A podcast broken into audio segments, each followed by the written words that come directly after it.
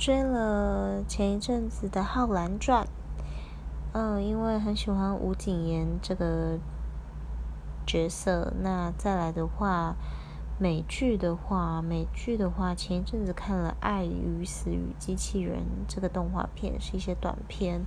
不过呢，每一个小片都有一点点它的寓意存在。对，不过我没有到很喜欢。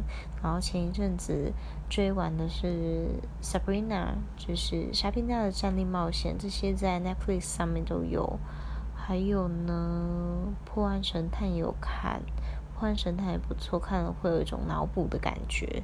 对，不过当然它是属于比较沉闷的。还有就是权力游戏啦。